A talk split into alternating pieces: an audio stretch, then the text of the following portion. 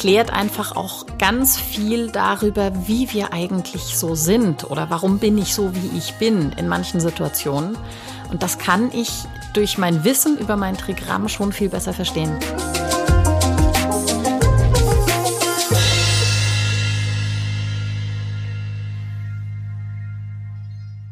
Herzlich willkommen zum Podcast Feng Shui ist man nicht mit Stäbchen.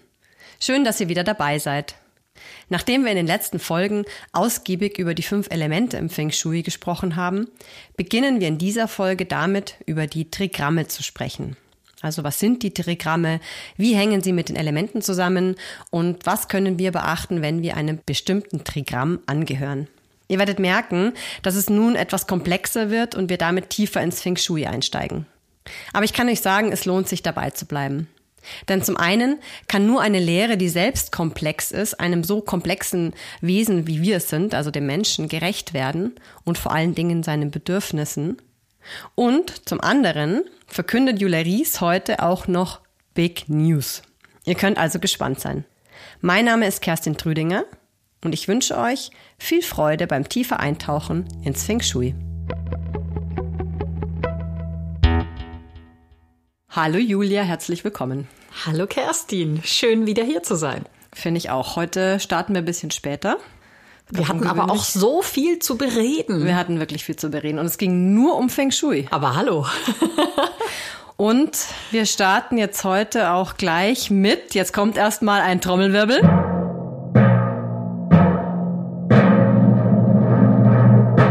Was ganz Besonderem. Julia, Du darfst das Wort an dich reißen. Ich, ich reiße das Wort an mich. Das ist unter anderem das, worüber wir heute auch gesprochen haben. Wir haben festgestellt, und das auch schon seit längerem, dass es so viele Menschen gibt, die mehr über Feng Shui erfahren möchten.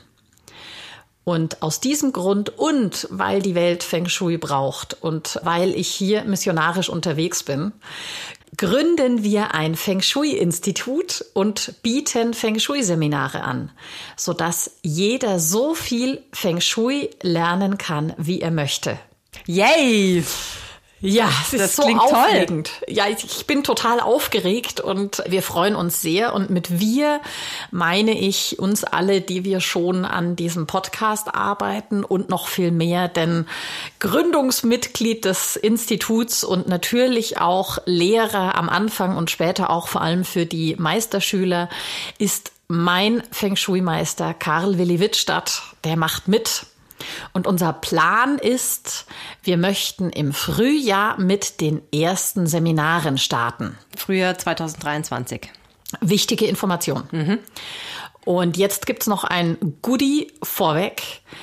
Wir möchten im Herbst so eine Art Generalprobe machen.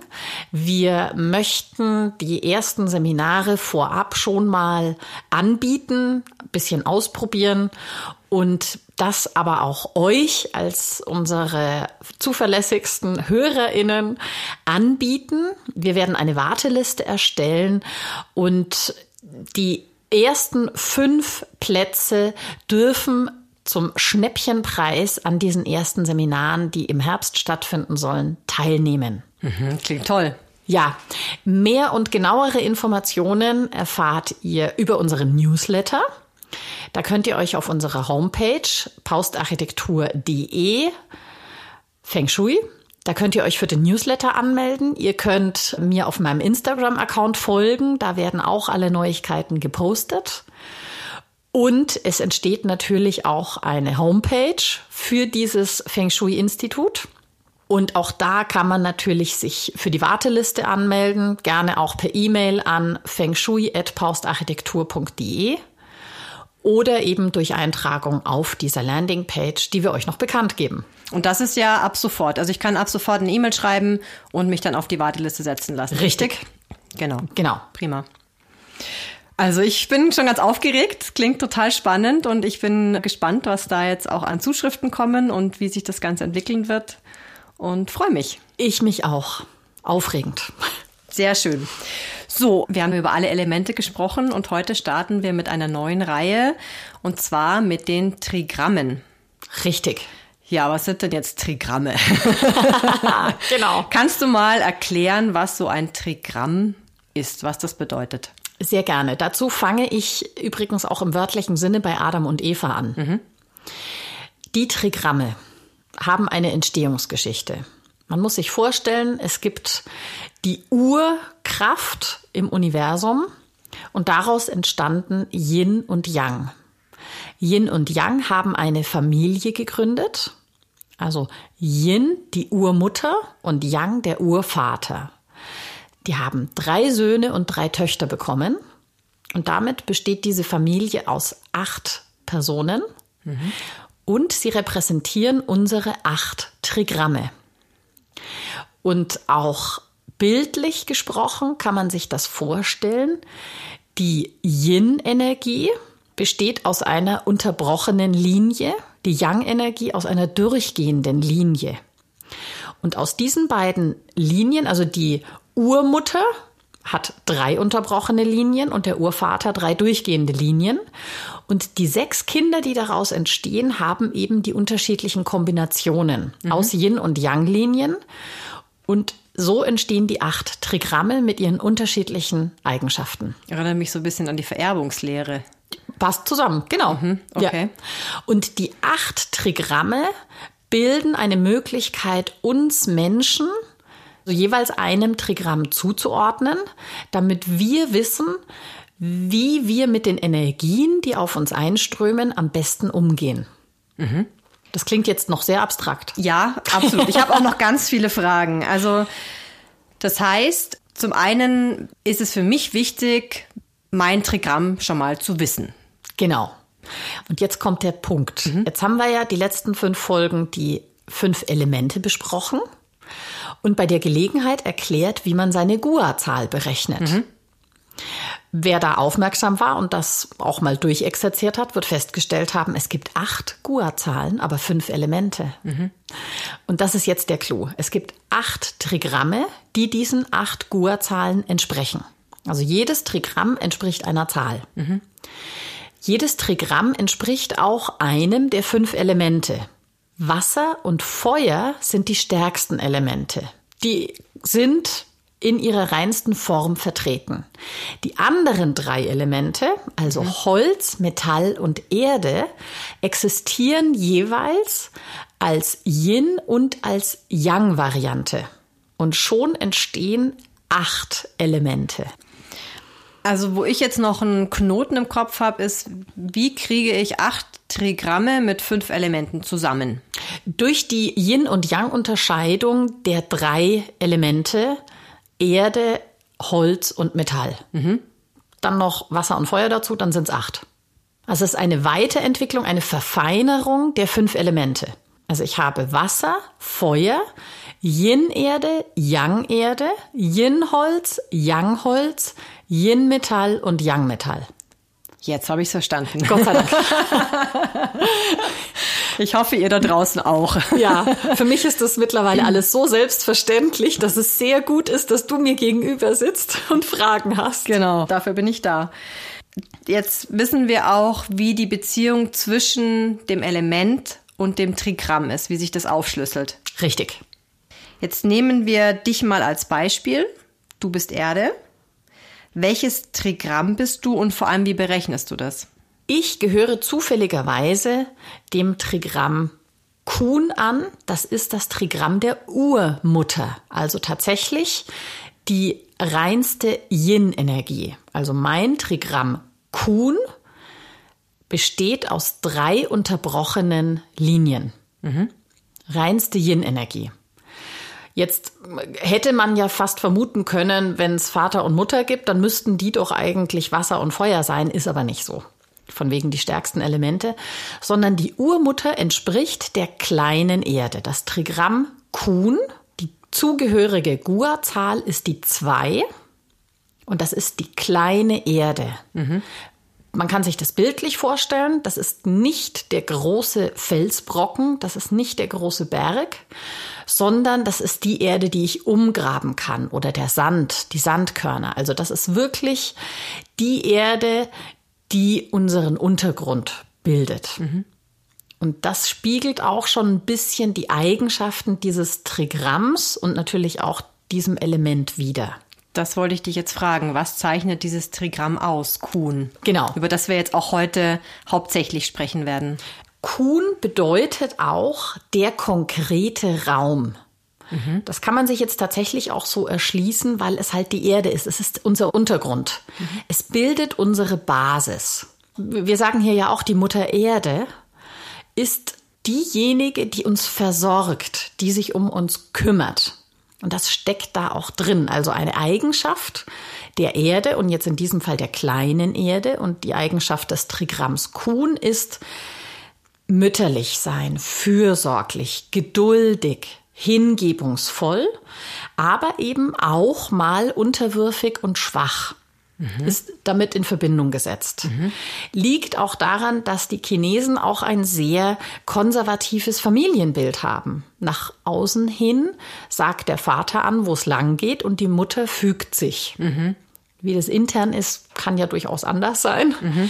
Aber das ist mal so das ganz klassische Bild. Und dem, so sind diese Trigramme eben auch zugeordnet. Mhm. Kurze ja. Frage. Du hast jetzt gerade von diesem konservativen Familienbild erzählt, auf dem das Ganze fußt. Jetzt leben wir ja beispielsweise in einem Land, das jetzt teilweise natürlich auch noch dieses konservative Familienbild lebt, nicht zuletzt jetzt durch Corona hat sich das ja auch gezeigt, dass da leider viele wieder in diese konservativere Variante verfallen sind, gedrängt wurden, wie auch immer man es bezeichnen möchte. Aber generell sind wir da ja schon weiter. Wie lässt sich das vereinbaren? Grundsätzlich ist es so, dass wir tatsächlich diese alte Feng Shui-Lehre schon ins Heute übertragen.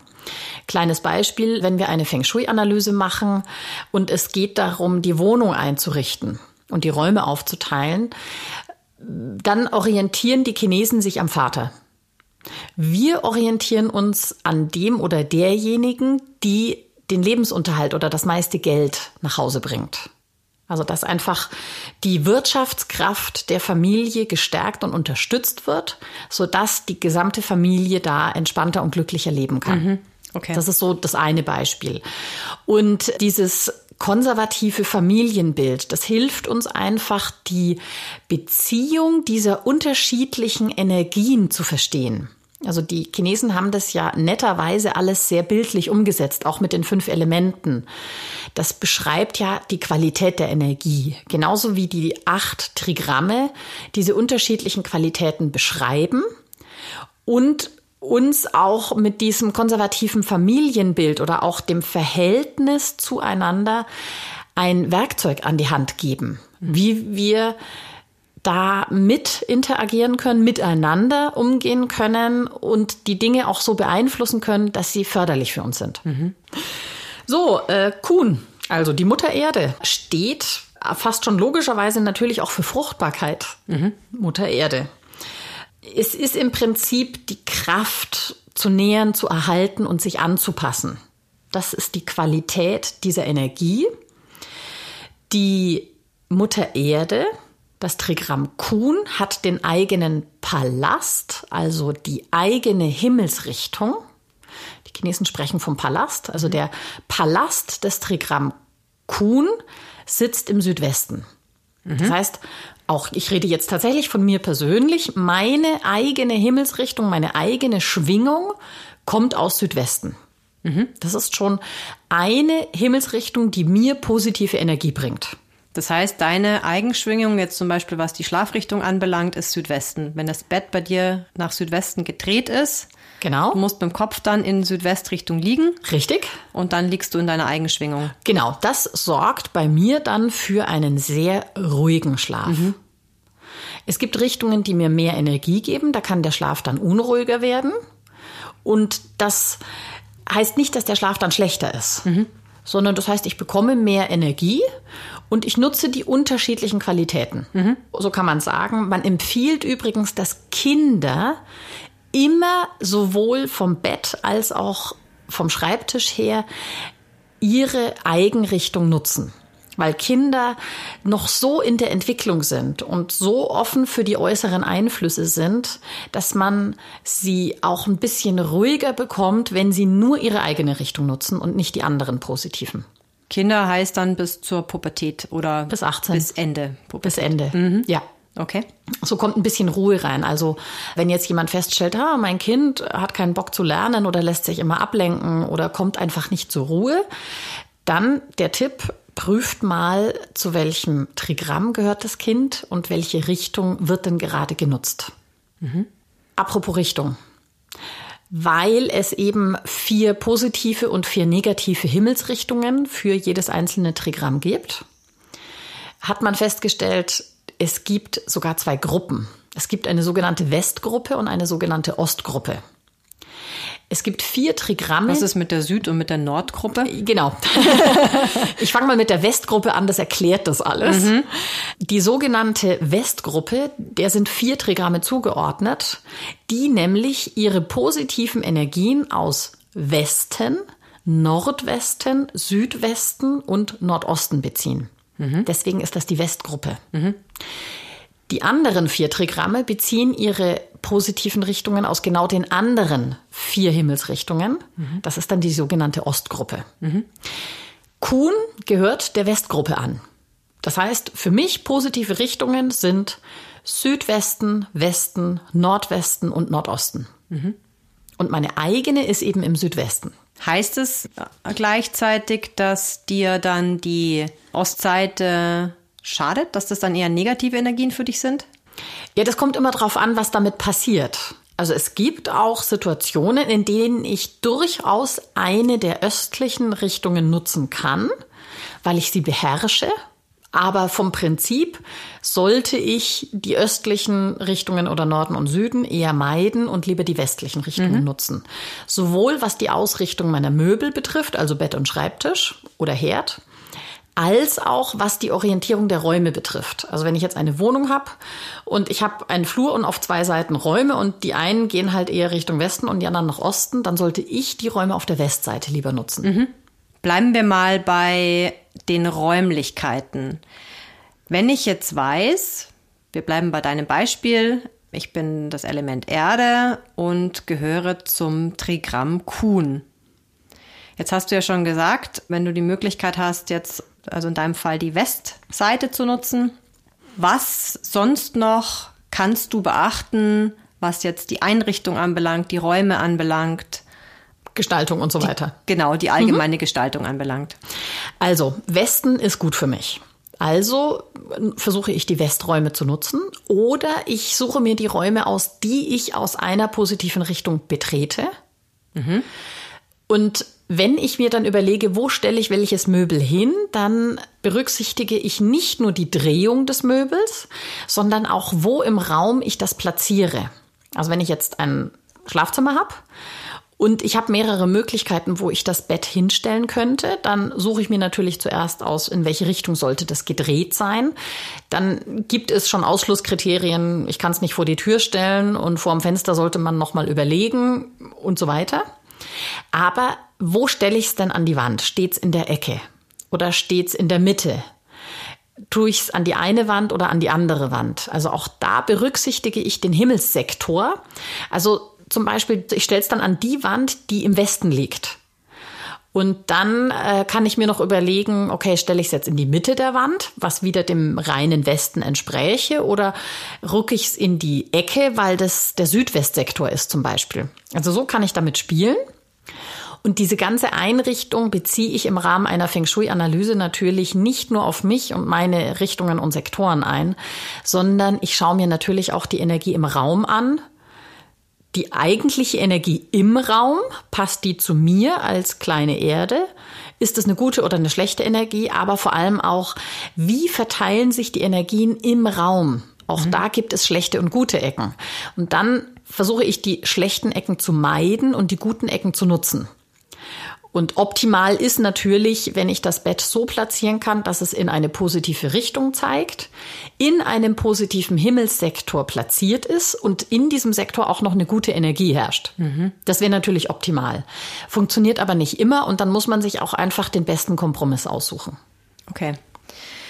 Ich habe jetzt zwei Fragen, die mir gekommen sind, als du das jetzt erzählt hast, so ein bisschen allgemeinerer Art. Die eine ist, du hast gesagt, wenn man das Zimmer aus einer gewissen Richtung betritt, dann so und so. Jetzt kannst du dazu noch mal kurz sagen, was das für eine Relevanz hat.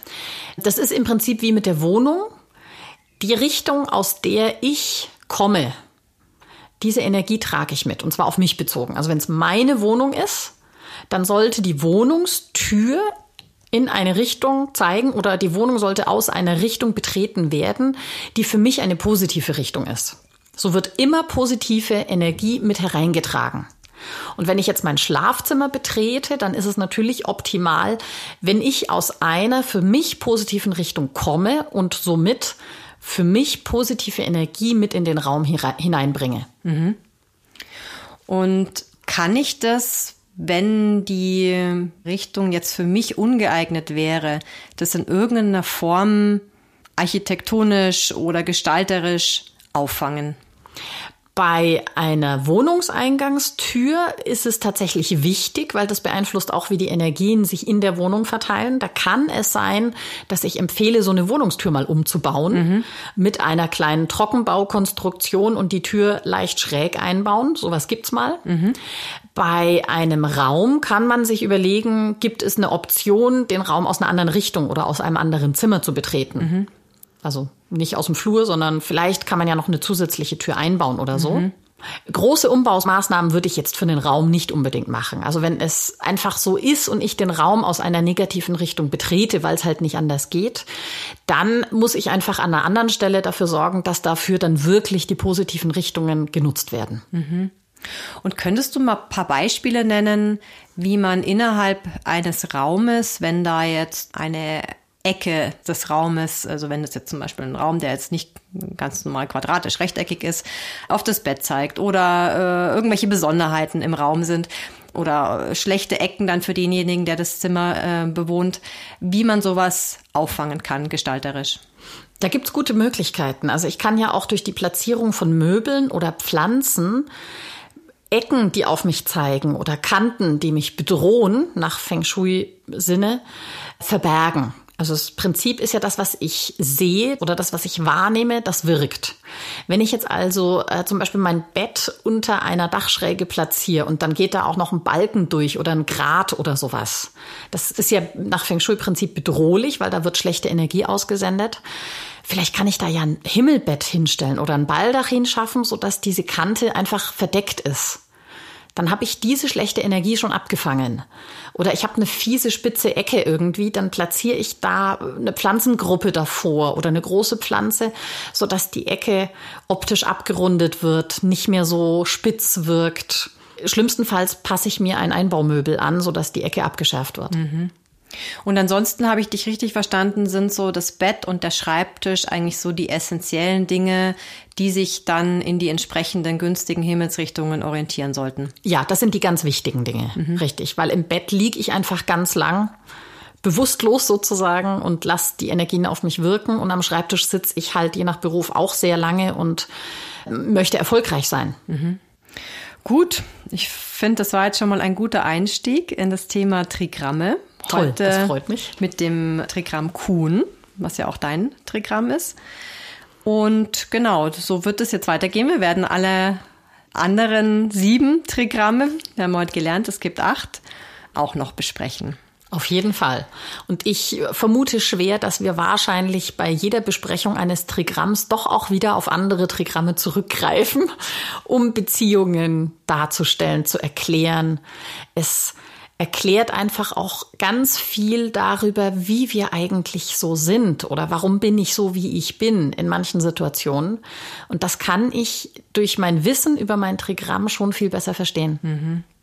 Und ich bin mir sicher, dass ihr da draußen auch einige Fragen habt, so wie ich heute gehabt habe. Und ihr könnt neben dem, dass ihr eine Mail schreiben könnt oder auf Instagram eine Nachricht schicken, auch eine Sprachnachricht schicken an Julia. Die Nummer findet ihr in den Show Notes. Und wir werden eure Frage dann in einer der nächsten Folgen aufgreifen und beantworten. Ich freue mich schon sehr darauf. Und können eigentlich noch mal kurz erinnern an die Warteliste, die du zu Beginn ja schon erwähnt hast. Also schreibt gerne an fengshui@paustarchitektur.de, wenn ihr interessiert seid an dem Probeseminar zum Schnäppchenpreis. Genau. Also es wird auch eine einmalige Sache. Die so eine Chance kommt nicht wieder. Der Start des Feng Shui des Feng Shui-Instituts wird im Frühjahr sein, 2023. Deswegen seid schnell, schreibt uns und dann seid ihr vielleicht dabei. Mir bleibt jetzt nichts anderes zu sagen als vielen Dank, Julia. Sehr gerne. Es hat mir große Freude bereitet. Ich hoffe euch auch. Mir auch und wir sehen uns wieder und wir hören uns wieder in zwei Wochen. Ich freue mich darauf. Alles Gute und bis bald. Bis dann. Ciao.